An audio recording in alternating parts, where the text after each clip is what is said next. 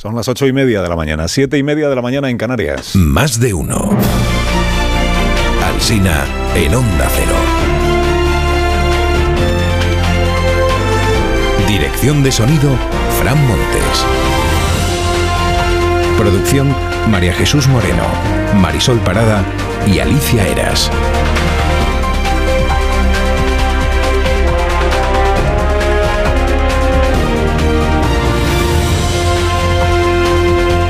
Aquí estamos hasta las 12 y 20. Ya estamos en el 13 de julio del año 2023 y desde las 6 pues les estamos contando. Está empezando el día. Quedan 10 para las elecciones generales. 10 días ya. Y Sánchez sigue indignado. Con el PP, con Feijó, con el trumpismo. Hoy igual se indigna con el país, porque dice el país. La percepción de la intervención del líder socialista en el debate empeora con el paso de las horas. Y, sí que empeora, porque el martes el sondeo del país daba empate entre Sánchez y Feijó en el debate, empate no en, escaños y eso, sino en el debate, empate. Y hoy eh, dice que el 44% da ganador a Feijó y el 21,5% da ganador a Pedro Sánchez. Y que ahora Feijó aparece como más competente, más convincente y más carismático para los espectadores. Hasta carismático sale. Si hasta el lunes los diarios usaban mucho la palabra remontada o la expresión devolver la moral, desde el lunes la que más, las que más se repiten son desmoralización y derrotismo en el Partido Socialista. Desazón es la que elige hoy el diario El Mundo para describir el estado de ánimo en las federaciones socialistas. Desazón, dice, señalan al corazón de la Moncloa, es decir, a Óscar López, y esta que es el jefe de gabinete del presidente y jefe del gabinete de campaña del presidente. Y esta frase atribuida a un ministro en la Crónica del Mundo dice, un presidente tiene que hablar como un presidente en el debate de televisión. Bueno, la espera de Tezanos, que hoy saca su encuesta, el barómetro, penúltima encuesta de Tezanos en esta campaña electoral, a la espera de que salga el barómetro este mediodía, los trackings pues son testarudos. Feijó en torno a los 145 escaños, Sánchez en torno a los 105. Incluso en aquellos medios cuyas encuestas son menos generosas con la derecha, el posible gobierno del PP se abre camino. Titula el diario.es esta mañana. El debate impulsa a Feijó, que ya sumaría mayoría con Vox. La suma de los dos partidos estaría, según la encuesta del diario, en torno a los 180 escaños. La mayoría absoluta sabe usted que son 176. En la encuesta del país hoy le dan al PP cuatro escaños más que en el tracking anterior y ya son seis más desde el debate y le dan un escaño más al PSOE. Y a sumar le quitan cuatro en el país por debajo de lo que sacó Podemos en el año 2019. ABC también le da uno más al PSOE, 110, pero le quita uno al PP, 152. Dice a veces que sumar no llegaría ahora mismo a los 30 escaños y que el 71% de los españoles da por hecho que va a ganar las elecciones el señor Núñez Feijó, el 71%. Opina Martí Blanque en La Vanguardia que Feijó ya ha ganado. Dice, los socialistas se sienten más perdedores y los populares se sienten más vencedores y este es un río que irá creciendo en los próximos días y del que ya será imposible sustraerse. Hasta el punto, dice, de que el rival de Feijó ya no será Pedro Sánchez, sino Santiago Abascal. En el español desvelan hoy que Feijó se dejó en casa los papeles de su debate del lunes, que se llevó una carpeta que no era la, buena y que tuvo que ser Eva, su esposa, quien agarrara la carpeta buena, se bajara a la calle a parar un taxi y le dijera al taxista, vamos a Antena 3.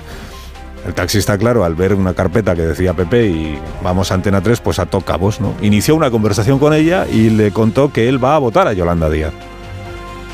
La carpeta buena, que llevaba dentro lo del pacto por la abstención, que era el golpe de efecto del debate, llegó a tiempo eh, al plató de, de A3 Media, llegó a tiempo gracias a un taxista votante de Sumar. Gracias a un votante de Sumar, pues a Feijó le salió bien el debate. Bueno, el país da preferencia informativa hoy a las investiduras de Mazón en la Comunidad Valenciana y de Guardiola en Extremadura. Título: PP y Vox sellan hoy su alianza. Añade esta otra información también interesante en la primera página del país. Dice: Don Juan Carlos prevé volver a España si gana Feijó. Este es un elemento electoral nuevo que aterriza hoy en la, campaña. Mira, nuevo. Dice: La idea de don Juan Carlos es residir, si gana Feijó, en el complejo de la Zarzuela, dice el periodista que firma la crónica en, el país. El entorno del rey emérito, pues está diciendo, entiendo que si gana, no, si gobierna Feijó, entonces igual ya podrá él volver a vivir en el palacio de la Zarzuela. Hombre, pregúntele a su hijo igual por si acaso tiene criterio al respecto. Hay una tribuna original de Ignacio Urquizu en el, en el país. Urquizu es sociólogo, fue diputado del PSOE, ha sido alcalde de Alcañiz y se fija en la fractura que se está produciendo en la izquierda, pero no entre las marcas de Sumar, sino entre la izquierda de las ciudades y la izquierda rural.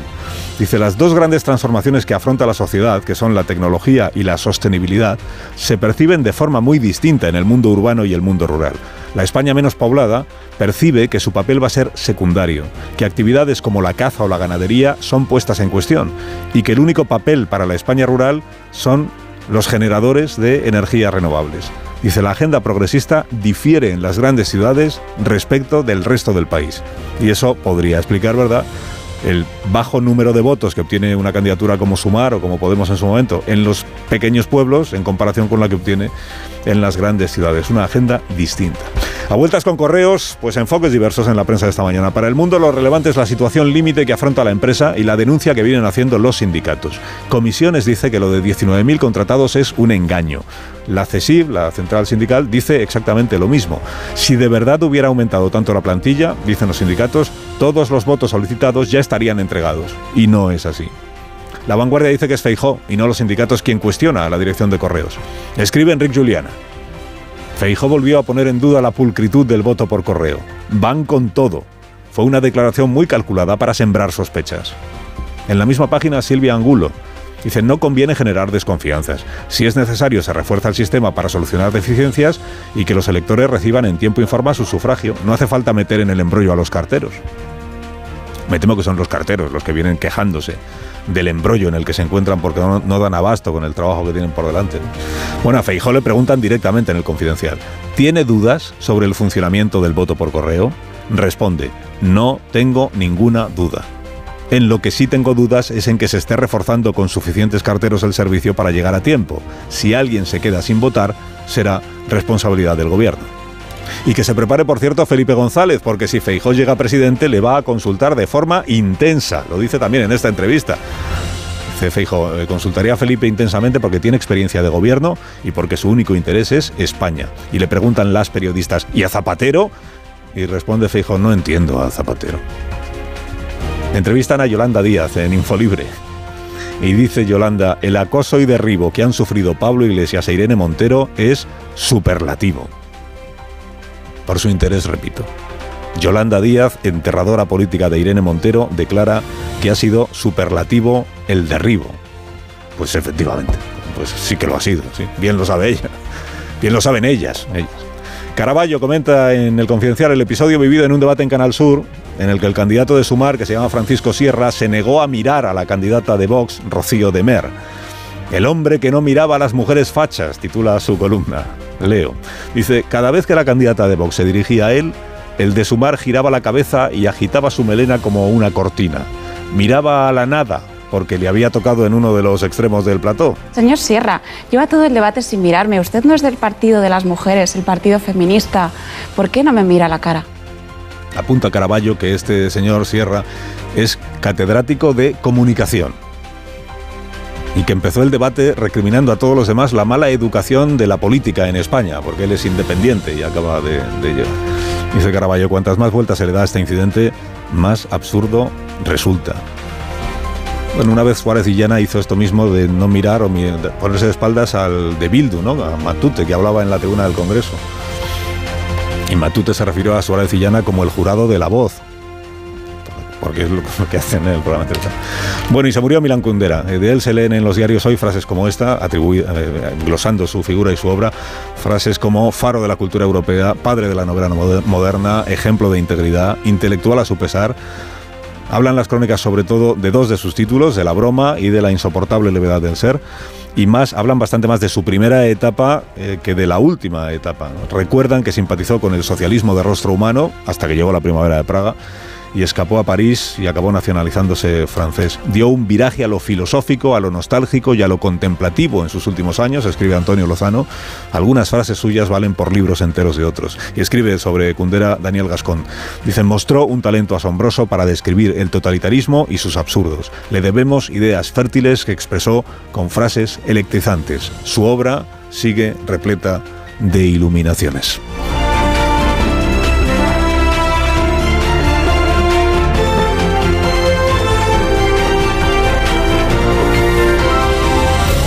Carlos Alsina en Onda Cero, somos más de uno.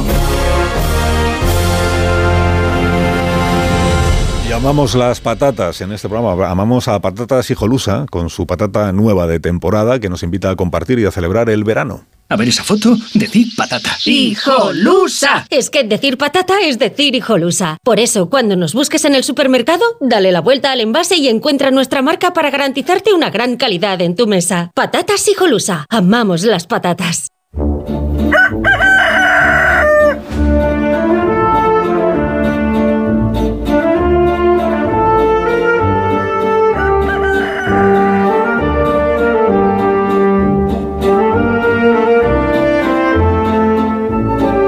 Aquí está el gallo a la torre como cada mañana a esta misma hora. Buenos días, Rafa. Buenos días, Carlos Alsina. Mira que llevo tratando de reconducir esto desde el comienzo de la campaña, pero en la caravana socialista no me hacen ni caso. Ahora me permito unos últimos consejos y ya lo dejo, que esto no está pagado. A ver, Sánchez tiene que salir de este bucle obsesivo, o sea, que lo deje ya, que no insista en intentar ganar el debate a posteriori, que cambie de tema, que es que se ha quedado atrapado en ese momento fatal y eso va a resultar catastrófico para su campaña, porque cada vez que habla aviva el recuerdo de lo ocurrido. Luego conviene que encima no apele a sus principios. Mejor sería que presumiera de su cintura para la rectificación, porque no conviene nunca hacer alarde de lo que uno carece. Ya trató en su día de que a la mentira se la conociera como cambio de opinión. Ahora va a ser difícil que consiga que al cambio de opinión se le llame principios sólidos. Quedan todavía unos días de campaña y esta corre el riesgo de naufragar en la melancolía. Hoy hay varios actos, especialmente concebidos para cambiar el humor de la caravana socialista, a ver si así. Un barómetro del CIS que Tezano siempre reconforta y además como los futbolistas baño y masaje para la recuperación. Un baño de masas en Santander. Y antes la novena entrevista de la legislatura en la SER, que vale de ir ya eh, a curtirse el lomo en los medios hostiles, que con inquina nos dedican sus soflamas matutinas. Concluye la torre, concluye. Bueno, concluyo que cuando las cosas empiezan a salir mal, todo termina conspirando contra uno. Y, y ahora hasta se ha sumado Conor McGregor a la ola reaccionaria con un tuit riéndose de Teresa Rivera. Y hombre, todo zasca duele. Pero uno de McGregor que tengas un día estupendo, Rafa La Torre. Y te escuchamos a las 7 de la tarde en La Brújula. Gracias por madrugar con nosotros. Es mi trabajo.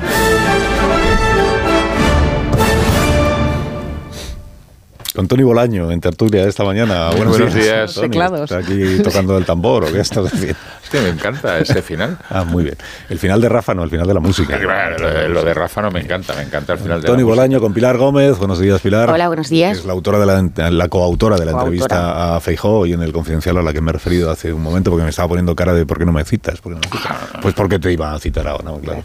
Eh, Joaquín Manso, director del diario El Mundo. Buenos días. ¿Qué tal? Buenos días. Buenos días. Marta García Ayer, buenos días también para ti. Buenos días, Carlos. Y Rubén, buenos días. Buenos días. Buenos días. Esto es sensacional, ¿eh, Rafa? Que ha estado sensacional. sensacional. Ah, pues muy bien. Pues, pues díselo. Rafa, has estado sensacional. Has estado sensacional eh, haciendo promoción de lo que está pasando en otra emisora de radio en este momento. O sea, muy sensacional, igual tampoco está. La cadena amiga. Bueno, que vamos a lo nuestro. Vamos a lo nuestro. Vamos a lo nuestro, que yo aquí no opino de lo que hacen los demás. Los demás sí opinan de lo que hago yo, pero yo no, todavía no he opinado. Algún día sí eso me interesa me, el todavía ese. A lo mejor algún día me animo, a lo mejor algún día me animo, pero yo no he opinado pues sobre anímate, lo, hombre, anímate. lo que hacen los demás cuando empiezan sus programas y Estará cuando entrevistan bien, y bien no atento. entrevistan. Y no, Que no quiero hablar de eso. Eh, que no quiero verlo, que no quiero verlo. que no quiero hablar de eso. Bueno, podéis hablar un poco de lo que queráis. Mientras tanto, yo es que Sí, tengo una. cosas tengo una- por sí, porque tengo una tarea que hacer. Es que he visto que Yolanda Díaz ha abierto un WhatsApp para que le podamos enviar todos pues preguntas que tengamos. ¿no? Hola, quiero deciros que me he abierto una nueva cuenta de WhatsApp. Si queréis, me podéis escribir, mandarme mensajes y yo os voy a ir contestando a cada uno de ellos. Animaos, escribidme y os contestaré. Pues yo voy a ir escribiendo, mientras vosotros habláis, voy escribiendo un mensaje. Pero a- ahí la puedes a entrevistar, por fin, Yolanda claro. Díaz, Pero, pero da el número tú si también. Va, a venir, eh, estimada vicepresidenta. Sí. ¿Vendrá usted alguna vez al programa mío? Y firmo, ¿no? Claro. Sí, sí, pon Carlos Un saludo cordialmente, algo así, ¿no? Un poco más amable. y le digo, ya ha venido hasta Sánchez. Digo. Sí, sí, Claro. añádelo, añádelo. Y que pongo un emoticón o algo de eso que ponéis vosotros. ¿Quieres que, se lo, Sí. ¿Quieres que se lo vaya a decir aquí al patio? No, si tiene un WhatsApp para que le enviemos mensajes. y- Ah, mándale solo un audio, se podrá, metros se podrá mandar audios al WhatsApp. estamos. Pero como Además- está aquí al lado, vamos todos y le preguntamos, a lo mejor. Además ha prometido que va a responder a todos los mensajes, que es una tarea hercúlea, ¿eh? Carlos. El tuyo tampoco es muy difícil de responder, no. muy fácil. Esto del, esto del WhatsApp, eh, yo creo que ya lo hizo Almeida en la campaña electoral, ¿no? No fue el alcalde de Madrid, me suena que alguien lo hizo. en- y dijo, sí, sí, sí, voy a responder a todos los mensajes, eh, yo o mi equipo. Ah, Eh, sí, más bien lo segundo, ¿no? O mi equipo. Bueno, eh, sé que queréis hablar del ¿Puedo, puedo de- ser cruel en una cosa? ¿Con Pues quién? Podía haber empezado la vicepresidenta en contestar las peticiones que le hacen a su ministerio algunas organizaciones. Porque hay algunas organizaciones que le han pedido que esté presente en uno de sus actos y lo normal es que te contesten aquello, eh, lo estamos mirando hoy, la, o la agenda de Mm. la, de la ministra o vicepresidenta es imposible. Eh, hombre, el silencio por respuesta no sé si es lo más Pero adecuado. Pues mándale un WhatsApp. No, para recordarle esto, para que no me Hombre. conteste. No, no, ya será te la segunda. todos. No, no, no. Al no. WhatsApp te contesta porque es un compromiso que ha asumido la vicepresidenta, salvo que cambie de opinión, te contesta. Y como ministra no tenía asumido ningún compromiso, pregunto. Bueno, que sé que queréis hablar del asunto de, de correos. Estamos en el último día para solicitar el voto por correo. Este es el último día para pedir el voto, no para eh, certificar, o sea, entregar el voto, para pedir la documentación para poder votar por correo. Y se puede hacer, como hemos explicado ya, o en las oficinas de correos que hoy prolongan o amplían su horario hasta las 10 de la noche. Eh, no sé si todas, ahora le pregunto a, a uno de los directivos de la empresa. O en la página web, que ahí sí, en la página web, hasta las eh, 11 de la noche, 59 minutos, o sea, hasta que termina el día, en la página web, si usted tiene certificado digital, es decir, si tiene la posibilidad de firmar, de acreditar digitalmente que es usted la persona que pide el voto porque es usted el votante, entonces también lo, también lo puede hacer. Pedir la documentación que le será remitida a la dirección que usted elija, la dirección que usted ponga. En eso consiste el voto por correo. No voy a estar en mi domicilio habitual, me envían por favor la documentación a este sitio que es donde yo voy a estar o a este apartado de correos. Y lo siguiente es, una vez que recibe usted la documentación, pues pre- presentarse, personarse en la oficina de correos que tenga cerca y certificar ahí la emisión del voto. Este es el procedimiento y los plazos son, hoy termina la el plazo para solicitar, jueves de la semana que viene, día 20, termina el plazo para entregar el voto, o sea, para certificar la emisión del voto en la oficina correspondiente. Creo que lo he dicho todo bien, pero si no, José Luis Alonso Nistal, que es el director adjunto de operaciones de la empresa pública Correos, tiene la oportunidad de, de corregirme. Eh, José Luis, buenos días. Hola, buenos días, Buenos Carlos. días. ¿Lo he explicado bien o no? Perfectamente, no te tengo que corregir nada, lo has dicho perfectamente. Vale, lo de la ampliación del horario en el día de hoy para, para solicitar el voto hasta las 10 de la noche que hemos contado, ¿esto es en todas las oficinas de correos o solo en algunas? Es en todas aquellas oficinas que ya tienen horario de tarde hasta las 20 horas. Además, hemos ampliado en otras oficinas turísticas que solo tienen reparto de mañana, hemos ampliado también el horario de tarde.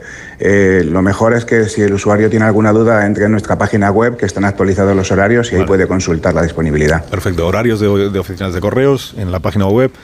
Ahí tiene usted el horario tope, que es el que le interesará para el día de hoy, si usted tiene eh, voluntad e interés en solicitar el voto por correo. Mm, Quienes ya han solicitado el voto en todos estos días que ya han transcurrido, José Luis, mm, ¿cuántos han recibido ya la documentación? O sea, tienen ustedes, le, a punto de tutearte, perdóname, ¿tienen ustedes Sí, sí. El, el dato de, de los solicitantes de voto por correo, ¿quiénes han recibido ya la documentación en la dirección que han elegido o no? Sí, Carlos. Eh, mira, a lo largo del día de hoy habremos puesto ya a disposición de los ciudadanos más de un millón y medio de documentaciones electorales. Eh, he de decir que esto, como, como todo el mundo ya sabe, hemos eh, informado en diferentes ocasiones, eh, sigue el proceso vivo. Hoy termina el plazo, se van pidiendo todos los días y las oficinas del censo van entregándonos de forma progresiva las documentaciones que van faltando. Para ello, para favorecer que el usuario pueda recibir toda la documentación, nosotros ya tenemos planificadas, ya desde el fin de semana pasado, que hicimos repartos extraordinarios, apertura de oficinas, que vamos a poner a disposición de los ciudadanos toda nuestra red de oficinas eh, el sábado por la mañana, en las oficinas que estamos considerando donde sabemos que va a haber documentaciones electorales en un volumen elevado, abriremos también sábado tarde y domingo mañana. Y nuestra red de distribución va a hacer tareas de reparto adicional el, el sábado por la mañana y el domingo por la mañana. Eh, Un millón y medio de documentaciones ya entregadas, me, me decías, un millón y medio de los dos millones trescientas mil solicitudes, creo que he leído, mm, que es el dato, no sé si lo ha facilitado el dato la dirección de la empresa o los sindicatos, pero estaríamos hablando de que dos millones trescientas mil personas ya han solicitado el voto por correo y de ellas un millón y medio ya tienen la documentación en su poder. Eso es. Eh, y, y el dato de cuántas han certificado ya, cuántas han emitido ya el voto en la oficina de correos y han certificado, por tanto, el envío a la, a la, eh, mesa electoral correspondiente, ¿este dato lo tenéis o no? Ese dato todavía no lo tenemos cerrado porque fluctúa. Lo que sí puedo decirte que en estos últimos días, donde ya se ha intensificado el, el- el tema del voto, eh, estamos en torno a 200, 300 mil votos día depositados en oficinas.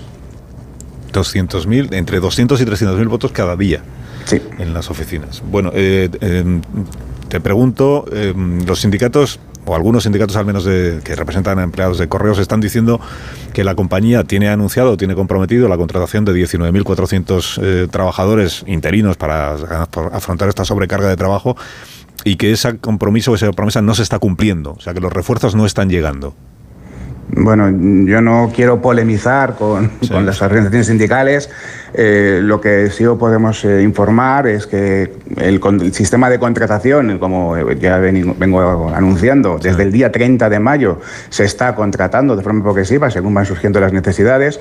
Hace unos días dimos el dato de 19.400 y te puedo actualizar el dato a día de hoy, que son 19.985, con lo cual puedo afirmar que a lo largo del día de hoy se superarán los 20.000. Que ya están contratados, no, no que sí. se vayan a contratar, sino que ya están contratados. No, no, no. Cuando damos este dato es vale. la gente que ya está eh, en las oficinas. Es verdad también que, que, por franjas horarias pues está viendo mucha afluencia, en determinadas zonas se están concentrando envíos, pero lógicamente vamos poniendo todos los medios a nuestro alcance para garantizar que el proceso se haga con absoluta normalidad y que el ciudadano pueda ejercer su derecho al voto con total garantía. Esto es lo, lo más relevante, claro, lo más importante. Es decir, existe la garantía de, de, correos, que es empresa pública, por tanto de la administración. Existe la garantía de que todo aquel que haya solicitado el voto va a recibir a tiempo su documentación y va a tener el tiempo suficiente como para emitir también su voto antes del, del 20 de julio. Así es, eh, estamos en disposición de asegurar que toda la persona persona que haya pedido el voto va a recibir los documentos en su domicilio en tiempo y plazo y forma para garantizar que pueda ejercer el derecho al voto. Si alguna persona eh, no recibiera la documentación a tiempo, ¿qué posibilidades tiene de, de presentar una, una, reclamación, supongo, de ir a interesarse en la oficina de correos de qué es lo que ha, qué es lo que ha sucedido? Eh, mira, el, la oficina del censo ha habilitado un enlace donde sí. las personas pueden, mediante su identificación personal, su DNI, consultar el estado de la documentación. Ahí le van a facilitar el número de, de certificado urgente donde puede ver el, cuál es el código de barras o el código de envío que tiene eh, asignado para sus envíos. Si con ese código entra en la página web de correos, eh, puede consultar en todo momento cuál es el estado de su solicitud. Entonces, habría dos posibilidades, o bien que por cualquier tipo de incidencia, error, que creemos que vamos, no suele suceder, sí. eh, el censo no haya tramitado el envío, con lo cual debería dirigirse al censo para que con manera urgente lo tramitaran, o bien que estuviera por algún tipo de circunstancias o instalaciones que evidentemente ahí se le encontrará la documentación y se le hará llegar para que pueda votar. Y, y doy por hecho también, eh, José Luis, que una vez que el ciudadano emite su voto, es decir, acude, tiene la documentación en su poder, eh, elige la papeleta que le parece, rellena, uh -huh. se presenta en la oficina de correos y emite su voto y se certifica que ese voto está ya enviado. Eh, te, uh -huh. tendréis, tendréis también en su momento el dato de cuántas eh, personas han votado, eh, han completado el procedimiento, digamos, ¿no? Cuántas personas han emitido en las oficinas de correos el voto eh, por correspondencia. Ese dato existirá una vez que termine el procedimiento. Sí, cada vez que eh, terminan los procedimientos, como en anteriores comicios, nosotros solemos hacer público los datos globales. Uh -huh. eh, además, son datos que, tener, que, hay que hacer públicos porque este proceso está eh, observado, eh, encargado de auditar el proceso es la Junta Electoral Central a la que se le facilitan todos los datos. Y, y entonces, una vez finalizados los procesos, se facilitan todos los datos globales, una vez que ya están verificados que, que son ellos esos datos. O sea que en todas las convocatorias electorales tenemos el dato de cuántas personas personas han solicitado el voto por correo y cuántas personas han emitido el sí. voto por correo. Es que supongo que suele haber una diferencia porque siempre habrá personas que habiéndolo solicitado al final no, no lleguen a emitirlo, no lleguen a presentarse en la oficina sí. de correos. Sí, no es excesivamente grande la diferencia, pero sí, en casi todos los procesos electorales siempre hay un pequeño gap entre, entre lo solicitado y realmente luego lo emitido. José Luis, gracias por haberme atendido esta mañana y que tengas buen día. A vosotros, muchísimas gracias. Por haberme dejado tutearte toda la entrevista, que me doy cuenta ahora otra vez. Eh, Solo faltaba. José Luis Alonso, es que tiene una voz José Luis Alonso Nistal, director adjunto de operaciones de la empresa pública Correos, eh, que es uno de los, una de las protagonistas, seguramente muy a pesar de la empresa pública Correos, que no tendrá mayor interés en que estemos hablando de ello, pero bueno, siempre, pero tiene, siempre tiene está bien. responsabilidad, que, claro. Siempre, claro, es verdad. No, claro. Siempre está bien, digo, que recordemos cuál es el trámite, cuál es el procedimiento eh, qué es lo que está en juego y cuál es el contexto en el que se produce, y ya voy a ello, ya os pregunto la declaración que ayer hizo el señor eh, Núñez Feijó, que hoy en la entrevista del Confidencial, y vuelvo a ella, como le pregunta eh, directamente Pilar Gómez por el asunto este de, correos, a la pregunta de ¿usted tiene alguna duda sobre el sistema del voto por correo en España, sobre la posibilidad de fraude o de falta de limpieza? Él dice que no que en, ningún caso está poniendo en duda el sistema de voto por correo, que lo que está poniendo en duda es que la empresa pública Correos, la dirección de la empresa pública, el presidente de la empresa pública, que es el señor Serrano, esté poniendo con la dirigencia eh, necesaria todos los medios y la plantilla suficiente como para que dé tiempo a que todos los solicitantes de voto reciban la documentación y tengan tiempo también para luego emitir el voto en las oficinas de correos, que eso es lo que está poniendo en duda, o digamos que lo que está haciendo es hacerse eco de lo que están diciendo algunos sindicatos de la empresa pública para urgir a los responsables de la empresa, a los jefes de los que hablaba en el día de ayer,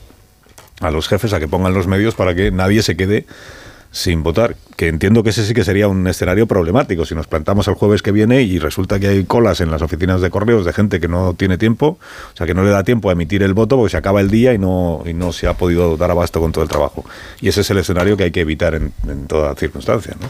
Y, que nadie y, se quede sin votar. Bueno, Pilar Gómez por alusiones y luego los Y demás. es el, el, el, escenario que, que además se puede evitar porque Feijó en, en la entrevista y cuando estuvimos con él explicaba porque como él repite, ha estado mucho tiempo en correos, que lo que hay que hacer es reforzar la plantilla, que puedan estar eh, las horas que sean necesarias en los días que, que quedan, porque es verdad que incluso había eh, gente de su equipo que decía que llevaba desde el 23 de junio sin recibir eh, la documentación, que, que son casi un, un, mes, y como esa gente hay más personas. Entonces yo, yo creo que eh, es importante que se refuerce, que se garantice y además eh, estaba muy sorprendido por esto de, de la conspiración, que, que, tú leías que titulan algunos medios, porque él cuando llegamos a la entrevista decía, pero eh, ¿qué, ¿qué, he dicho? Porque me están diciendo que, que no puedo, no puedo plantear esto, porque encuentro a mucha gente que me pregunta cómo se hace lo del voto, qué tengo que hacer.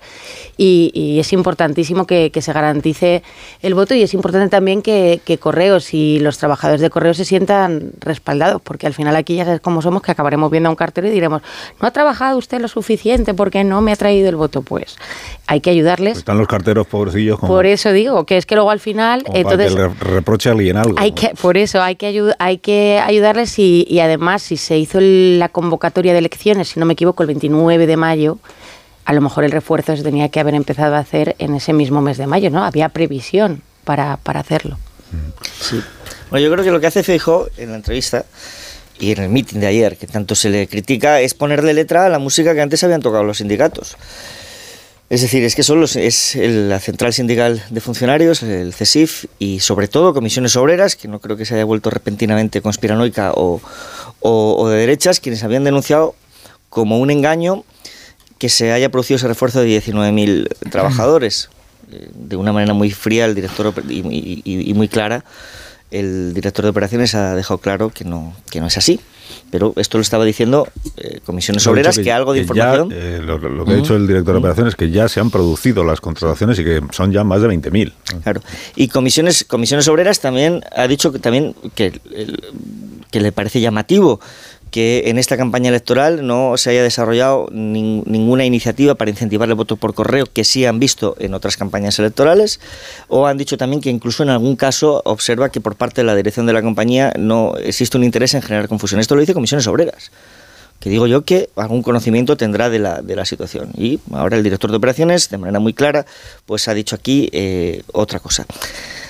Claro, no tiene que resultar sencillo cuando las elecciones se convocan con tanta premura en una fecha tan anómala llevar a cabo una contratación tan masiva o desarrollar una campaña de, para incentivar el voto que tenga en cuenta pues, la cantidad de circunstancias que se producen durante, durante ese tiempo. Una de ellas muy señalada, por ejemplo, es que mañana empieza la operación salida es que mañana hay cientos de miles, decenas de miles de personas que a lo mejor han solicitado el voto por correo precisamente porque sabían que se iban a ir de vacaciones, no que todavía no, claro, que todavía no han recibido no han recibido el voto. Y esto es responsabilidad de la empresa pública, de la misma que se ha explicado aquí con mucha claridad y de la persona que convoca las elecciones. Y hay otro elemento que además no ayuda a disipar las sospechas y que es que el presidente de Correos que decir, con todo respeto, porque además no es una persona de la, que, de la que yo tenga un mal concepto, el señor Serrano, pues claro, su principal mérito para acceder a esa posición sea el haber sido el jefe de gabinete de, de Pedro Sánchez. Claro, estos son el tipo de circunstancias que no ayudan a confiar, no, perdona, que no ayudan a confiar en la solvencia de una empresa no, pública. Me lo haciendo a mí, ¿eh? Claro, he hecho un gesto claro, un poco impactado por claro, relacionar un no, amigo de Sánchez con la gestión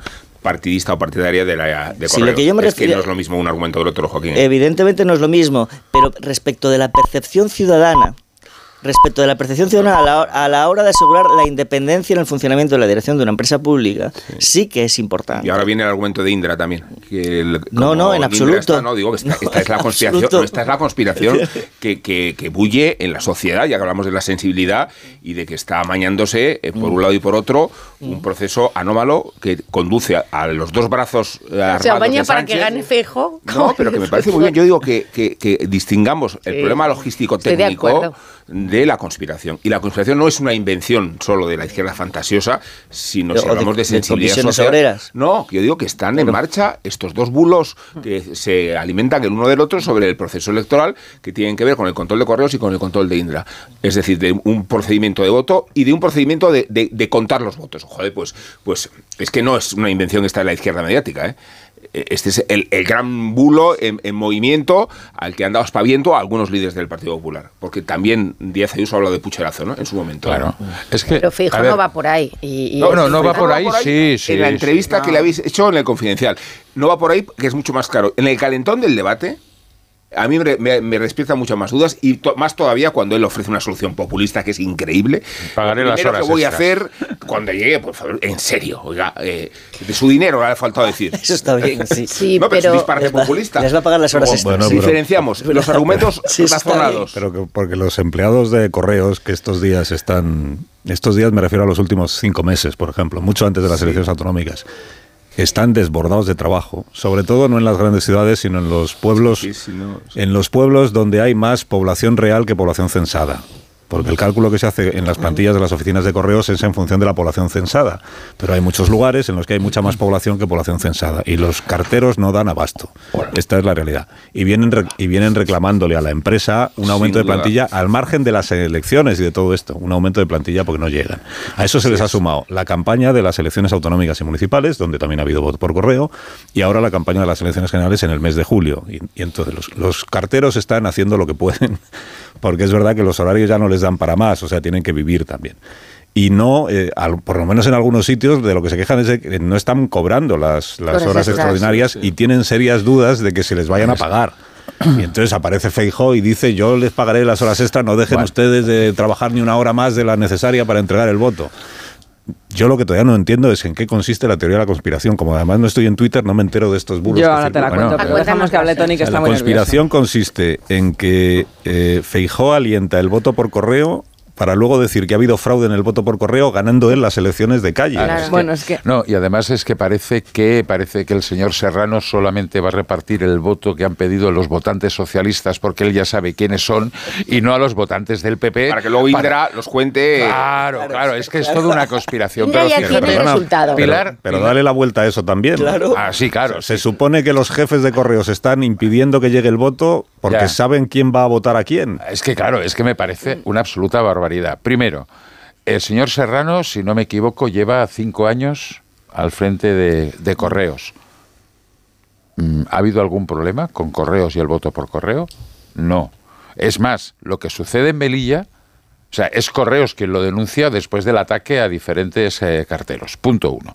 Punto dos, Pilar, tú has dicho que hay gente del equipo de Fijo que se queja de que hizo la petición el 23 de junio Era un ejemplo y en mi ya, familia pues mira, no, también, no, el ejemplo decir. es, el ejemplo es que Claro. hasta el 3 de julio, hasta el 3 de julio, las oficinas censales ¿eh? no dan las autorizaciones. Ahí empieza a correr el tiempo. Bueno, ya, 3 pero de julio. O sea, que hay algunos que a lo mejor eh, les interesa montar lo del bulo. Un bulo que la señora Díaz Ayuso dijo en un mitin, literalmente, Bulo. como pucherazo. Insisto. Luego hay una batalla sindical Mi madre que está es en el bulo, entonces, también, es la lógica. No, a ver, a ver, Pilar. Hombre, quiero o sea, decir- es que claro, tu madre no la ha recibido, con lo cual hay pucherazo. Es que ya lo empiezo a entender todo. No, no, no, como- ¿Eh? Pero que lo estoy diciendo. Vamos por Pero vamos a distinguir dos Luego, cosas. luego hay otra vamos a cosa. distinguir Hay una cosas. batalla sindical. Una, una cosa Claro, es una decir. cosa es que no se haya recibido O sea, en casa es- la eso es documentación trampismo puro, o sea, es y otra cosa por si acaso lo y que puede otra pasar, cosa es que eso signifique que hay un pucherazo. De Pero lo que estamos hablando aquí es de que si no se ha recibido la documentación porque no hay carteros suficientes para atender todo el trabajo que se les ha venido encima, Más. pues efectivamente es responsabilidad de la empresa 19.000 pública Correos que han contratado. Pero una es que luego- pero, Tony, acabo en perdona. una cosa. hay una batalla sindical que es lícita. ¿Qué es lo que está haciendo comisiones obreras y la CESIF y los sindicatos de, de correos? Están haciendo presión para cobrar no solo esas horas extras, sino mejorar las condiciones y está- están utilizando la situación, que es lógico. Están De- utilizando la después situación de real. eso, Pero una cosa, llevarlo es al situación populismo, real. al, al populismo Hay chauvinista otra situación este, real. me parece bastante Aquí hay heavy. dos situaciones reales. La falta de medios, que está ahí. No es Una verdad. cosa Hasta es- ahora está funcionando bueno, todo. Hasta ahora está funcionando me- todo. me- Suponer que no funciona es suponer. Pero está funcionando ¿Puedo, todo Tony? a base de ampliar los horarios de las oficinas Bueno, de correos y de poner más y de que los Las carteros estén haciendo horas extraordinarias No que ellos que se dicen no es que, que no, no se les están pagando. Bueno, es lo, es lo que están Tony, intentando perdona, forzar la vamos a- situación para negociarlo. Claro. O sea, a ver, ¿en qué, dónde nos hemos Pero perdido? Tony, perdona. había A habido partir unas, de ahí- unas elecciones un 23 Tony, de julio. Un que lo 20 de julio sí. Tony, En el mes de perdona. julio en Galicia sí hubo. Hombre, dos. digo a nivel nacional, Ah, no en Galicia, ah, hombre, claro, claro. claro, que A ver, Marta, Galicia venga, Marta, hay una pausa. Y la Esa subo en Galicia, parte. perdóname, Un por poco de la orden. pandemia. sanitaria. Un poco de orden. trampismo, hablando de No, pero si trampismo. digo por el número, No, por no el trabajo. Un poco de orden. No, orden, que Marta todavía no ha hablado. de julio en Galicia. Me puedo perdona, aclarar y en yo si quieres. Y y en Euskadi se retrasaron de otoño a, Bueno, verano por razones sanitarias. No podemos abril, negar las de faltas de medios que llevan los sindicatos, como decías, meses antes de que se convocaran las elecciones, eh, reclamando las colas de muchos, muchos eh, ciudadanos para conseguir llegar a correos porque no dan abasto, porque esto no está previsto para un mes en el que hay parte de la plantilla de vacaciones, pero una cosa es denunciar la falta de medios y otra generar de- desconfianza en el sistema, que creo que fue lo que hizo ayer Feijó en el meeting. No en la entrevista, efectivamente, en el confidencial, donde se ha aclarado, pero la necesidad de aclararse demuestra que eh, cruzó una línea fina que hace que se aproveche, decías Manso antes, que era ponerle letra a lo que dicen los sindicatos, pero también es bailar en la música de Vox, que está generando desconfianza en el sistema. Y están eh, esparciendo por WhatsApp y por redes una idea de que el voto por correo no es de fiar, que Feijó no ha abrazado abiertamente, pero que fue lo suficientemente ambiguo al decir, creo que la frase textual era eh, que repartan todos los votos con independencia de sus A jefes. pesar de sus jefes. Eh, Claro. con independencia de sus jefes. Esa frase es lo suficientemente ambigua para no ser claro en lo que está reclamando son medios. Lo que Si a él- está es si a bailando un poco en la... Sí, pero, A- a él- él- él- a pero ojo, es verdad lo que decía a Carlos. Si hay votos que se quedan sin emitir y sin llegar a las urnas, que por cierto no es Indra quien lo recuenta, sino cada mesa electoral, cuando el cartero llega al colegio Exacto. electoral la noche electoral Sí. y lo lleva. pero eh, si yo no- yo hay no- a ver, voy a sostener yo que- Sí, sí, ha sido tú, Rubén. Hay votos sin emitir que se quedarán del PP, del PSOE, de Sumar, de Vox, de todos los partidos. Pero la desconfianza en el sistema, si hay un problema, el enfado es contra Correos y por extensión contra el gobierno, porque es una empresa pública. O sea que sí se puede Lógico. Yo- Pero nos Bueno, estamos- de todas maneras, es su responsabilidad. cosa. Tengo que hacer una pausa. Pero no es solo la falta de medios. Contestando a, a Es la falta de pausa. credibilidad del Eh, sistema lo que Joaquín ha dicho juego que también. Correos está en duda porque Juanma Serrano es, eh, no dicho- di- es que es- es es jefe falso. de gabinete de, de- de Pedro Sánchez y tal. Claro, es que como todo el mundo sabe, Alberto Núñez Fijó llegó a la presidencia de Correos por oposición. No, no sé si es una, No, es una Es pero a es los una presidentes de las empresas públicas los elige siempre El el gobierno. La, la cuestión es conforme a qué criterio. Exactamente. Pero realmente. A la presidenta del hipódromo de Madrid la eligió el gobierno. ¿Conforme a qué criterio? Pues que ya no le servía como jefa de prensa del PSOE y había que colocarla. Esta es la realidad. Claro, y, y, pues, Y a Serrano, de tres, y a eh, y a- y a Serrano, Fijó también, y ¿no? a Serrano lo mismo. Y a Fijó. Feijó, Feijó, el criterio, porque lo hizo el- por oposición. Es que lo- el es lo que criterio para diciendo. nombrar a Feijó se lo preguntas a José María Aznar, pero Claro, digamos, digamos que Feijó no venía de ser el jefe de campaña ni de gabinete de Aznar, venía Pero, a dirigir ah, el Insalud. Claro, Es pero que eso- era, un, cuestión- era un dirigente independiente. Tony, mira, hay que ver, que no- Vamos a ver, no Tony, tampoco me vas a negar que Juan Manuel Serrano, al que todos tenemos Claro. mucho aprecio, su experiencia en la gestión de una empresa es cero. Cero. Y, bueno, y correos, y en correos el señor Fijó, vamos, sabía lo de, de correos lo mismo que yo. Pero, Bueno, había pero que había gestionado la salud, eh, la sanidad y- española. Y A ver, ¿Cómo no, que vamos, viva la diferencia. Pues que alguna experiencia más tenía. Pero viva la diferencia. Pero no- pero no neguemos la realidad. Los nombramientos políticos son nombramientos políticos. Pues Sí. claro, hay conforme algunos a qué criterios. Hay algunos nombramientos políticos que son de entrada sospechosos y otros nombramientos políticos Muy bien. que son Pero eso es una cosa y otra pedirle a los Y ahora- que y lo siguiente que vas, y lo siguiente que vas a hacer, los- lo siguiente que vas a hacer es defender que Aznar nombró como era un compañero de pupitre por ser compañero de pupitre. Porque como es un nombramiento político no se puede discutir. Bueno, pues yo lo discuto. Era Le una- nombró porque una- era su eh, compañero Era una empresa pública que además luego acabó privatizada No, a costa de Os todos habéis ido a lo minuto. general cuando lo concreto ya es bastante grave. Ahora mismo continuamos. Pausa. Más de uno en Onda Cero. Carlos Alsina. Más de uno en Onda Cero.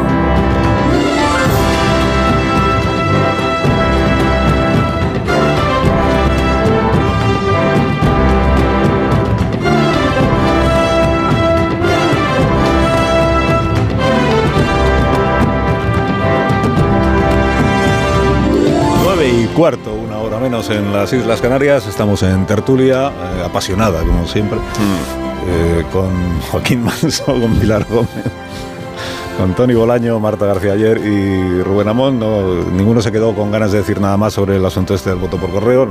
Lo damos ya por analizado. Bueno, analizado, es una manera de hablar. Lo damos por expedido. Hay otro elemento que no hemos tenido Ah, en cuenta. había Ay, Tony. otro elemento. Que es, un, Vaya. es un movimiento muy inteligente por parte del PP de mover esta pieza, porque fijaros que hoy esta tertulia y todas las tertulias estamos debatiendo sobre esta cuestión, con la opinión que tengamos cada uno de nosotros. han sido los sindicatos, han sido comisiones y, obreras. Y a partir. No, ha sido Fijó, sido que lo en un mitin mitin. Ha diciendo sido el señor que Alberto. actúen los carteros independientemente de su en un que Feijóo historia. lo eleva después de que los sindicatos se paseasen ayer por las televisiones diciendo esto. Es decir, la iniciativa, no sé si comisiones obreras ahora quiere que gane el PP, puede Yo ser. de, yo de no, verdad no, que no. igual, O sea, igual, comisiones obreras igual me está- estoy inventando una interpretación, pero yo cuando le digo decirlo de independientemente de sus jefes, lo que le estoy interpretando es que aunque vuestros jefes no cumplan con el compromiso de pagaros las horas extra, no dejéis por favor de trabajar ni una hora necesaria para entregar toda la documentación. Yo lo que digo es que ha puesto encima en de la mesa un tema Bueno, muy riguroso, que no es sé. fantástico y maravilloso las dos en- cosas. en, Seguro. un día donde hay dos investiduras Porque sigo sin entender en qué consiste la conspiración. complicadas para, para el señor Feijóo, me se pare- pero es que me parece inteligente como movimiento como movimiento de campaña, además como el PSOE está por uvas, ¿eh? pues Pero mira, si Feijóo hubiera dicho, votantes del PP, por Dios, id a las urnas el día 23 de julio, olvidaos del voto por correo voto, porque no es de fiar. Id, id a, a votar físicamente, pero es que hoy es el último día para pedir el voto por correo. O sea, todo el que va a votar por correo ya lo ha solicitado. Ya lo ha solicitado. Sí. Luego todo el votante del PP que no va a ir a la urna el día 23 ya está, ya, ya no va a ir, porque ya está apuntado ahí para que no vaya. La- la- la Entonces, información que tenemos- es levantar entiendo cuál es la sospechas, es levantar la conspiración. sospecha Es que eso de, de se una dice en un momento en el que sindical. están circulando muchísimos llamamientos a la gente de manera eh, Están circulando tanto que yo no, no, los y en tengo. WhatsApp le llegan a mucha gente mayor muchos mensajes diciéndoles Oye, que no se fíen del la voto por correo. Y conspiradora. eso Feijó lo sabe. Por eso creo que en el mejor de los casos Pero- es pero ambiguo y en el peor un yo creo que se vive una realidad paralela eh, con las a ver si me lo explicáis, porque de verdad que la gente vive en esa, en esa realidad. Hay muchísima gente entre los que yo no estoy, porque no, no estoy ni en los grupos de WhatsApp ni en Twitter y no me entero de estas cosas, pero hay muchísima gente que recibe mensajes que dicen no se fíe usted del voto por correo. Que, es que Sánchez lo está manipulando. Eso Todo- está pasando y lo mueve. Pero que todo el que va a votar por correo, hoy es el último día, entonces todo el que va a votar Ya por correo ya lo ha solicitado. Ya solo tiene esa posibilidad, votar por correo. Y entonces, ¿qué sentido tiene que Levantar en- sospechas. en, la víspera Ese es el sentido. se sume a no se fíe usted del voto por correo? ¿Y, y qué tiene que hacer el que no se fía del voto por correo y ya lo ha solicitado? No puede hacer nada. ¿Qué, qué tiene que hacer? Bueno, pero es levantar sospechas sobre todo el sistema. Y Pero luego, sospechas bueno, y si el que va a ganar las elecciones. Es que es absurdo. Pero, pero, que no lo oye, entiendo. perdona, es igual, el también el señor Trump le levantó sospechas en la primera y en la segunda. Porque no iba a ganar las elecciones. No, en las primeras, clara. en las primeras. También levantó sospechas. bueno, poco- perdona. el Pero es que lo del pucherazo lo trumpismo vimos de verdad es un 28 poco de mayo. risa. Yo lo de- ya También, entrar a lo de vimos Trump. el 28 de mayo. Uy, qué pucherazo vamos a tener. Ganó el PP, entonces, oye, todo fue limpio y nítido. Yo O sea, quiero a ver, decir que- esto que es no una hay- forma de atraer el voto, como antes ha dicho Marta, hacia el nada. PP, voto de, de gente más radical en Vox, que dice, oye, vamos, que gane fijo. ¿Pero el voto por correo o el voto en urna? Todo. No, Al contrario, el sistema, el todo sugiere que sistema. todo sugiere y además nos lo dicen además eso. las casas de encuestas que el voto por correo va a ser en un porcentaje mucho mayor incluso que el voto presencial favorable a la derecha y en concreto al Partido Popular. Por uno de los elementos que nos permiten sostener esa suposición es que un porcentaje abrumador del voto por correo solicitado procede de Madrid, que no creo que se haya vuelto sanchista así de repente.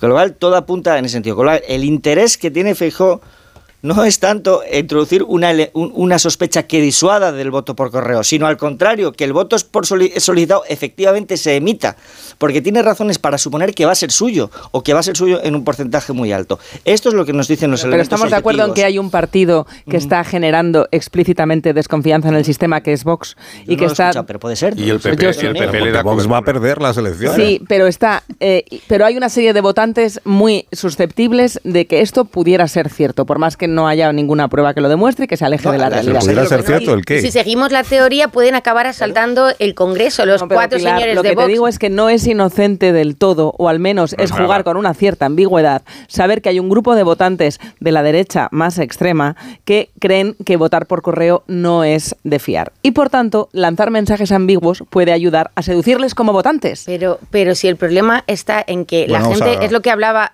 yo creo que, que la clave está en que cuando Feijóo dice Vamos esto es verdad, es que ya se ha terminado Se el llama plazo. empozoñar. ¿Y tú por siguiente. qué vas a, a querer que haya dudas sobre el voto por correo si vas a ser el ganador según todas las Dudas- encuestas? dudas sobre Si me el acuerdo que sistema. cuando se convocaron las si elecciones se, de- se decía el partido, otra vez, el Partido Socialista convoca a las elecciones en verano porque su votante sale menos de vacaciones y de viaje, y entonces es el votante del PP el que, como todos están en los yates por ahí, lo que tienen que hacer es el voto por correo. ¿Os acordáis que era así? Entonces, Y el señor Sí, era me generar dudas ha sobre el sistema, un sistema ¿no? en Indra donde los votos ya están contados y serán emitidos a las 8 y un minuto del, Todo funciona. del 23. Pero no os hagáis eco de los bulos, por favor. Claro. no estamos para Ah, no, eso. no, esto no es un bulo, es la No os realidad. hagáis Espero eco de los bulos, haceros eco de las, de, las, de las realidades y de los hechos probables.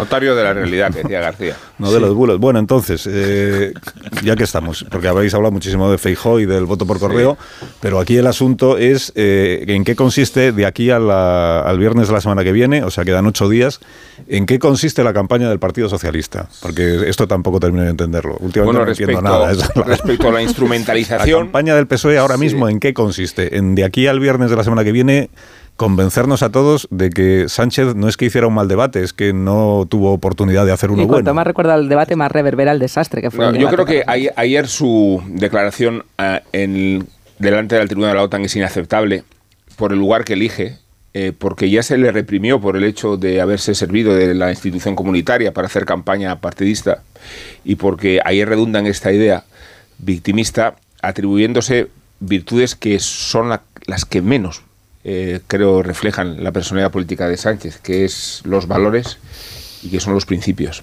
O sea, apilar a unos y a otros. He dicho apilar, ¿no? Apilar Gómez a unos y a otros. Yo qué he hecho ya otra vez. Como, Es que tú eres culpable de todo, Como ya está. fundamento de la imposible remontada, creo que eh, es una estrategia, no digo desesperante, digo desesperada. Desesperada porque tampoco tienen otra, sí. Y, y creo que eh, la última oportunidad, el match ball de que podía haber dispuesto el debate de lunes, se está malogrando, eh, además a costa de la pérdida de credibilidad del presidente cuya personalidad hace aguas por todas partes. Y, y esa forma de remediarlo en la cumbre de la OTAN creo que lo demuestra, porque lo que viene a sostenerse es que en realidad Sánchez no tenía capacidad de reaccionar a un hombre que le mentía. Y, y eso demuestra su fragilidad y su vulnerabilidad, vulnerabilidad como, candidato a, la presidencia. ¿no? Creo que, la situación es catastrófica. Y cuando Sánchez insiste en esta, en esta expresión de me revelo, me revelo, ¿no? la anáfora, ¿no? utilizándola para enfatizar todavía más su grado de incredulidad, no está haciendo otra cosa que retratarse a sí mismo como un tauri, como un trilero. Él ha sido el gran mentiroso. Y el hecho de que pueda disimular las mentiras con la fórmula mágica del cambio de opinión, todo es eso menos sostener unos principios y tener unos valores. No, no ha tenido ni unos ni los otros. Y, y convocarlos ayer como argumento de reanimación personal demuestra un grado de desesperación extremo. Sí, sí, porque to- todo eso, un taur y sin ninguna credibilidad, ya era antes de esta campaña electoral. Es verdad que la campaña le está sirviendo para exhibir los peores rasgos de su carácter y en concreto para eso sirvió el debate. Que ocurre es que la catástrofe fue tan honda, fue tan profunda, que ahora ya no está en juego que el presidente recupere o no su credibilidad para disputarle el triunfo a Alberto Núñez Fijo, sino que está eso que decían en, en algunas crónicas, la opción B. Yo creo que había una coincidencia respecto de que Sánchez aspiraba, si no era capaz de disputar el triunfo a Alberto Núñez Fijo, a mantener el control de la Secretaría General del partido con todo el aparato de poder que eso conlleva. Claro, es que esto quedó por los suelos también en el debate, porque si algo perdió Sánchez ese día fue el liderazgo moral de la izquierda social. Porque cuando uno acude a un debate con el líder de la derecha y sale vapuleado, su liderazgo moral sobre el espacio que aspira, que, aspira a encabezar sale seriamente cuestionado. Y esto es lo que está en juego de aquí al 23 de julio. O sea, Sánchez se va a dirigir fundamentalmente a la base militante que aspira a mantener Prieta detrás de él después del 23 de julio, porque también respecto de ese liderazgo salió muy tocado el debate. Sí, mientras tanto Feijó está aspirando ahora, que ya da a Sánchez por vencido, a vencer a Vox. Ha cambiado por completo el eje de campaña y estamos viendo que las encuestas están perjudicando a Vox a raíz de la fortaleza de Feijó, que ya parece dar a Sánchez por perdido. Sánchez que sigue insistiendo todavía hoy en, en los motivos por los que perdió el debate y las mentiras de Feijó, que como decía Rubén, pues fueran o no mentiras, lo que es una realidad es que no fue capaz de rebatirlas. Pero en, es, es, verdad que Feijó eh, ha, ha virado a, a por el, el, voto de, de Vox, pero si os dais cuenta es lo mismo que hizo Juanma Moreno en Andalucía, exactamente sí. igual. Las últimas semanas de campaña Juanma Moreno apelaba continuamente a que necesitaba una mayoría eh, para no gobernar con Vox y, y, colocaba a Vox en, en un partido... Eh, bueno, pues de, de, de, minorías que intentan, como pues, explica Feijóo, bloquear, que no realmente no quieren que gobierne el PP, sino, es decir, eh, él llega a decir en la entrevista, eh, sería muy malo para España que yo tuviese que gobernar con Vox. Eh, bueno, yo le digo, pues no lo hagas, esto se puede evitar. que se constituyen Valencia pero, y, y pero, Extremadura. Pero, pero está claro. Por ejemplo. Pero, pero está claro. Por eso lo de correos. Que está claro que lo que pretende es. Eh, sí que es tener ese voto, que, que, es el voto de Vox, y va a ir a por el votante de Vox diciendo tu voto puede ser inútil con lo de las 18 provincias donde eh, se puede repartir el voto y que Vox puede tener un escaño que se lo quite al PP y a Juanma Moreno le funcionó. Vamos a ver si, si a Feijó le, le, funciona. No, yo creo que, a ver, que es lógica esta, esta estrategia y, y, y, no es una cuestión de conspiranoico. O sea, han puesto, han puesto el debate encima de la mesa en un sitio donde les interesa que esté y no en otro. Pero eh, eh, voy a ligar con lo que decía, con lo que decía Rubén. Mm, siento defraudarte. ¿En qué sentido? Fue un debate bronco en el que no pudimos hablar de los problemas de la ciudadanía.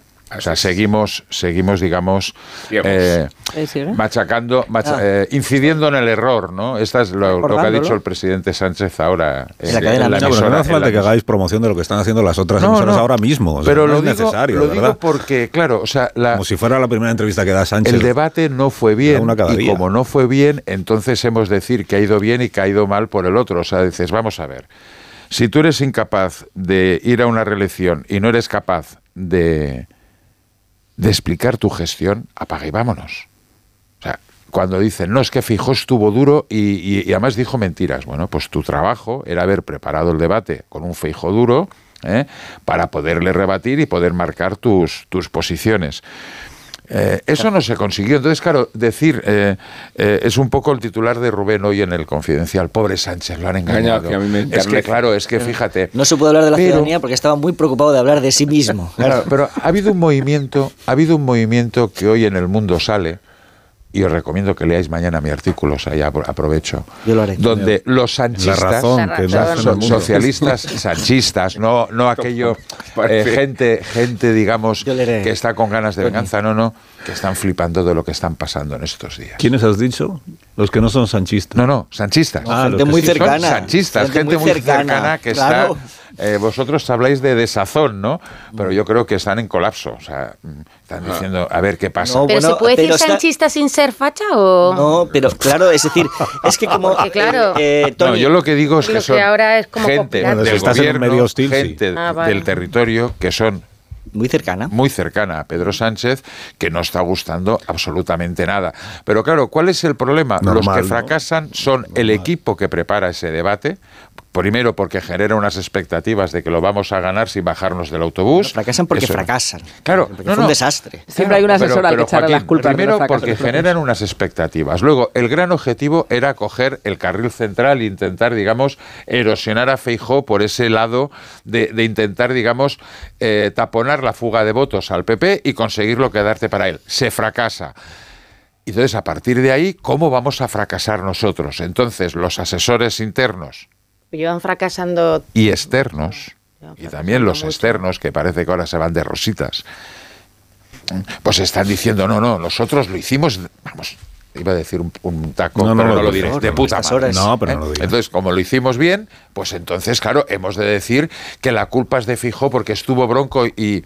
Pero, ¿de verdad que nadie pudo imaginar que Fijó iba a sacar un papelito eh, o, o sin papelito diciendo que gobierne la lista más votada? Nada de lo que hizo Feijó era imprevisible.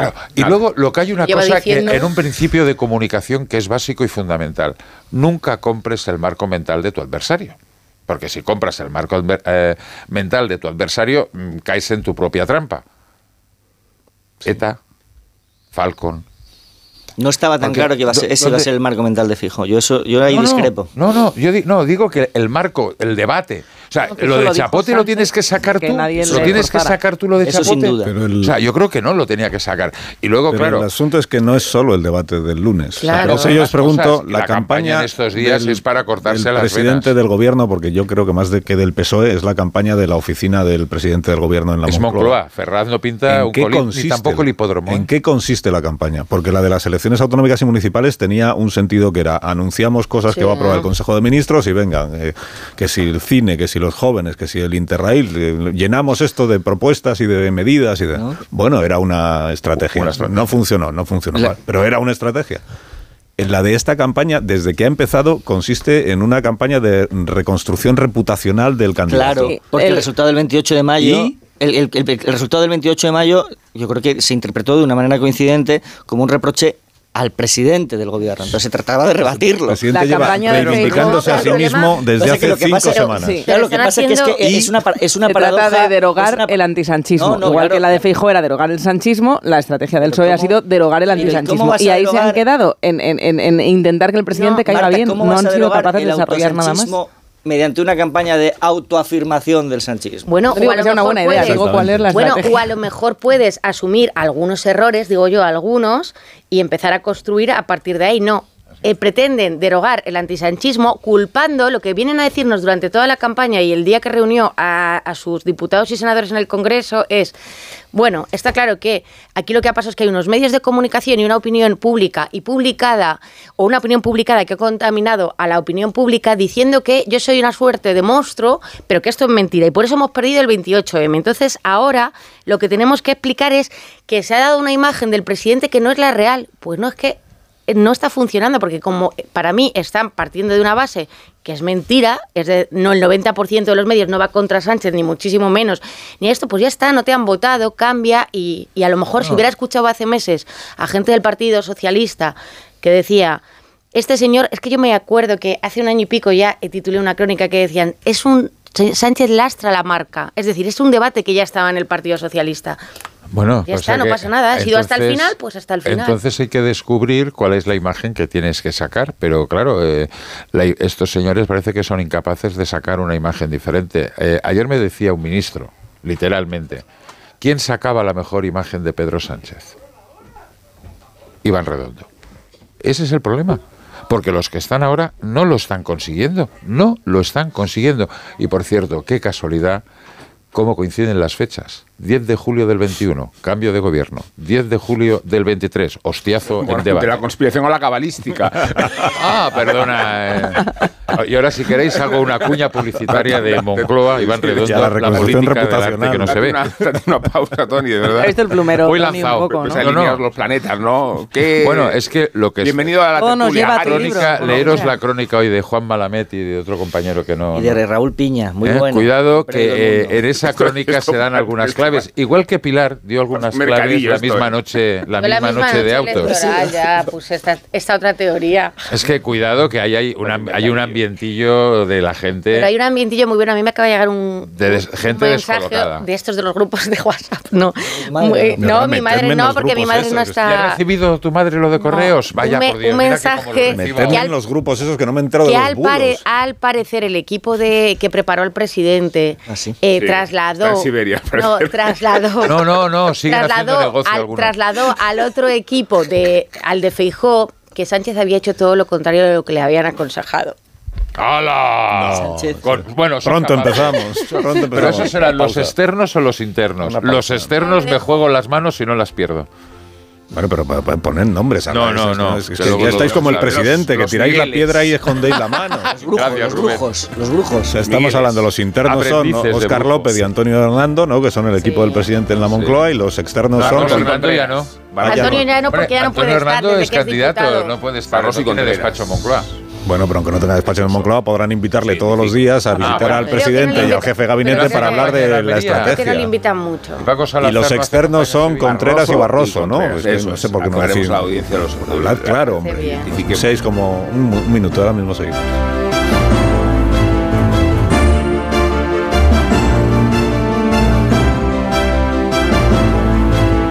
Más de uno. Onda Cero. Carlos Alsina. 18 para que sean las 10 de la mañana, 9 menos 18 minutos en las Islas Canarias, eh, con Bolaño, con Gómez, con Manso, con García Ayer y con Amón. Estamos dándole una vuelta a los asuntos principales de este día. Sí. ¿El qué, perdón? Y hasta dos. Una vuelta no, y hasta dos vueltas. Y hasta dos, bueno, tampoco... Somos insistentes. Sí, eso es verdad. Somos un poco reiterativos. quiero Ah, la decir. culpa es de Joaquín Porque os Manso, ponéis muy pesados. Es- es- Yo mañana leeré a. Tony Bolaño en, en La Razón. Esa es la verdad. Pero bueno, al final lo que estáis haciendo es, como dicen en Vox, estáis, como formáis parte del grupo A3 Media, estáis contribuyendo todo el día al bipartidismo. Es porque increíble. solo habláis de Feijó y de, y de Pedro Sánchez. En lugar de hablar de los demás, que también podéis hablar si queréis, de, de cómo está yendo la campaña de... Pues yo puedo hablar de Vox si quieres. No, de Sumar. No, quiero hablar de. Vox. De cómo está yendo la campaña de, de Sumar, que, es- Está constante. que también está como un poco...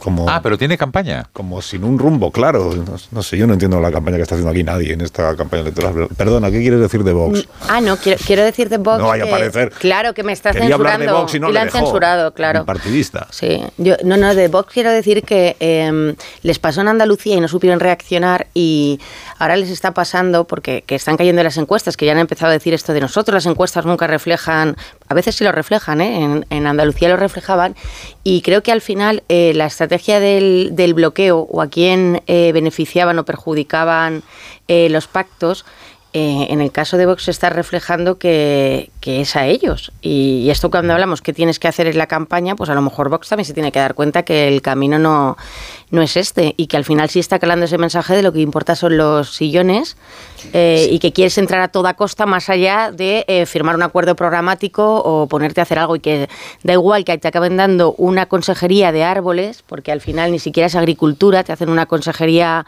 donde sacan lo mollar porque lo que quieres es el sillón y a lo mejor eso acaba penalizando. Sí, a ver, hay otro. Es decir, has hablado de que el, el PP va a hacer una, una estrategia parecida a la que hizo en Andalucía. Hay otro paralelismo importante. Si os acordáis, en aquella campaña Andalucía, Macarena Olona cometió un error muy estruendoso durante el debate cuando dijo que ni uno solo, de, o sea, con que sacara un solo diputado que, pudiera condicionar el gobierno de Juanma Moreno, eh, lo haría. Eh, claro, aquí hay un paralelismo respecto de lo que ha sucedido en Murcia. Es decir, eh, porque son solo necesarios dos de, Vox y sin embargo han bloqueado la formación de gobierno. Y esto es algo que yo creo que tenía muy presente eh, Feijóo durante, durante el debate. Yo creo que el, mayor éxito de Feijóo no, fue solo entregarle a la derecha un triunfo sobre Sánchez, sino fue el de hacerlo eh, sirviéndose de los elementos simbólicos y emocionales que levantan de su asiento a esa derecha social que a lo mejor está entre el PP y Vox.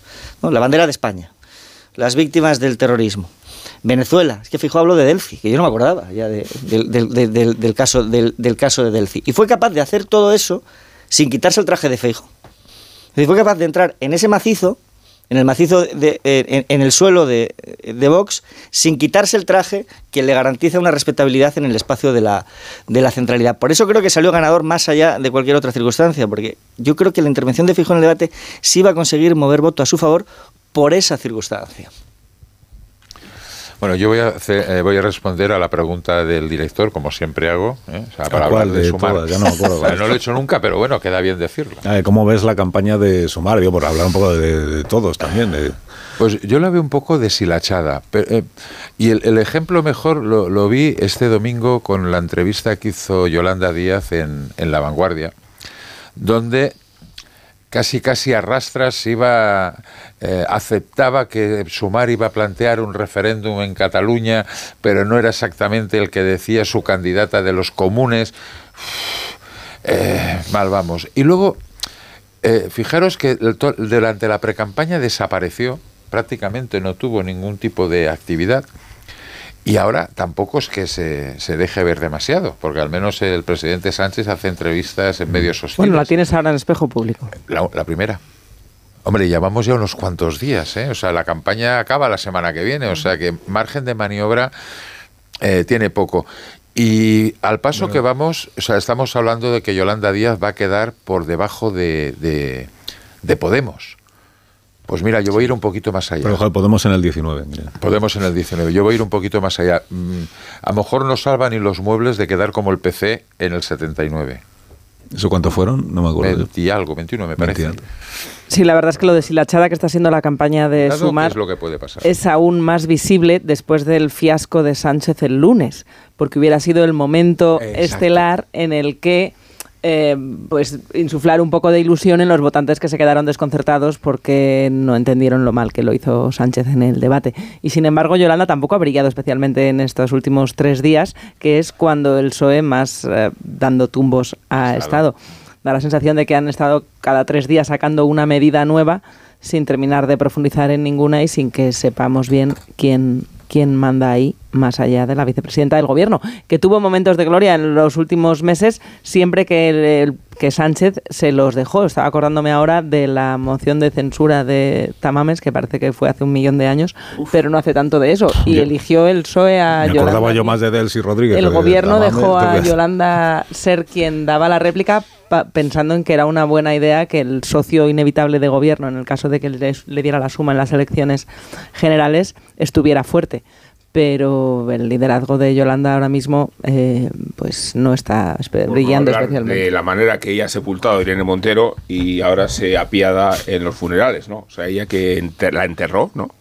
Que se ocupó de degradarla y de aislarla y de quitársela encima en el proyecto político, es quien más sensible se muestran con la defenestración de ella y de Pablo Iglesias, ¿no?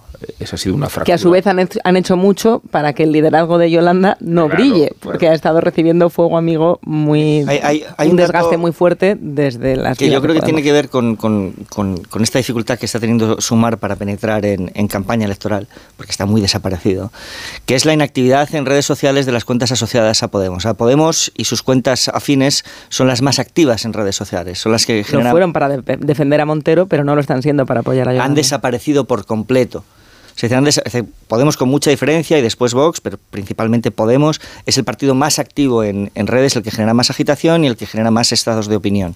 Y durante la campaña ha desaparecido, con lo cual le están haciendo el vacío, eh, le están haciendo el vacío a Yolanda Díaz en, ese, en el espacio que mejor dominan que es el de la opinión pública que se genera en, en redes sociales. Esto lo estamos viendo en todos los estudios que se hacen de la actividad en redes y me parece bastante significativo de lo que está sucediendo.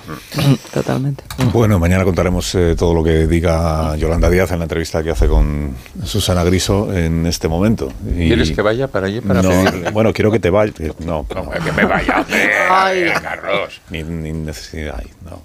Pero ya, ya dije ayer que a mí me parece una equivocación que Yolanda Díaz nos diga todos los días que los gallegos que sí conocen a Feijó saben lo que es.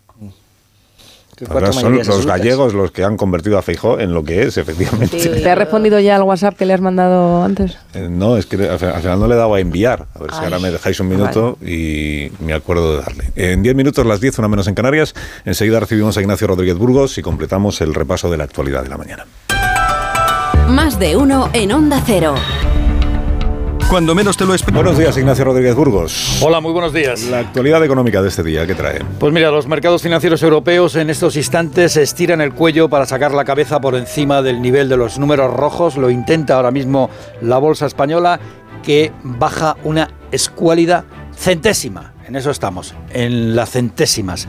Siderúrgicas, farmacéuticas y energéticas son las empresas que dan algo de aire a la bolsa, mientras el sector bancario es el que más desciende, un sector financiero que no abandona la mirilla, el objetivo del gobierno y de competencia. La Comisión Nacional de la Competencia es un organismo eh, independiente, pero tiene reuniones con el gobierno para hablar de la cuestión de, de la banca y de lo que ocurre con la remuneración de a los clientes, a los ahorradores. Unos mercados que acaban de desayunar un nuevo retroceso de la economía británica. En mayo la economía del Reino Unido se contrajo un 0,1%. regresa de nuevo a cotas negativas. En China la cosa es todavía más preocupante, pues sus exportaciones descienden más del 12% y las importaciones retroceden casi el 7%. Tienen problemas en sus mercados exteriores y no logran compensar esos problemas con el mercado interior, donde también bajan. Y todo esto influye, influye en la economía y en el mundo, porque se espera que también influya en las decisiones, decisiones de los bancos centrales que comiencen a frenar e incluso a suspender las subidas de tipos de interés que estaban previstas. Hoy en Bruselas una reunión importante. Los ministros de Economía van a discutir cómo y cuánto y hasta dónde va a llegar la restricción en la política fiscal a partir del año que viene. Es decir, si van o no van a seguir los pasos de Alemania y las tijeras. Que tengas buen día, Ignacio. Hasta, ahora. Mañana, que ya será viernes. Muy bien. ¿A quién indultas esta mañana, Mon? Bueno, ahora que la palabra se ha devaluado tanto, me parece conveniente indultar a Santiago Abascal porque es un hombre de palabra y muy hombre, además. Quiero decir que el líder de la ultraderecha, no llaméis ultraderecha, la ultraderecha defiende sus principios con total coherencia y radicalidad. Desbarata así el esfuerzo con que el PP trata de convencernos de que las instituciones domestican a las fieras. Abascal ha purgado incluso el sector más liberal y modernizado, si lo hubiera, en beneficio de las criaturas ultramontanas. No hay más que ver el casting de los presidentes de los parlamentos autonómicos y de los poderes que ha adquirido Jorge Buxadé, cuyo linaje falangista predispone con orgullo la defensa del modelo estatalista, nacionalista y oscurantista. Quien vota a Vox podrá hacerlo como rechazo a Sánchez, no lo digo que no, pero no podrá decirse que el programa electoral de Santi Matamoros engaña a nadie. Puestos a derogar, derogaría Bascal las leyes del aborto, de la eutanasia, del matrimonio gay, de la violencia de género y hasta la ley de la gravedad pues Vox es un partido de poca ciencia y de mucho catecismo cuyo líder niega el cambio climático, igual que persigue a los musulmanes involucrado hasta el alma en su guerra de religión. Que te vote Chapote, que te vote Mohamed. Que vote Mohamed. Tiene palabra Bascal, aunque todo lo que diga sea mentira y lo convierta en charlatán, pero por favor, por favor, no llaméis charlatanes a los charlatanes. Los Callahan para estas personas que se tienen que marchar, Marisol. Para que aprovechen las rebajas de verano de Callahan, entráis en callahan.es y descubrir los zapatos que están fabricados por auténticos artesanos y con la última tecnología aplicada al calzado. Son los únicos zapatos que se adaptan a tus pies y a tu forma de caminar, aportándote siempre una comodidad sin precedentes. A la venta las mejores zapaterías y en callahan.es. Tecnología, diseño y confort a buen precio. Adiós Manso, adiós Gómez, adiós Adiós. Bolaño, adiós. Marta, Adiós, adiós adiós. Amón. Adiós Alsina. Hasta mañana, las 10.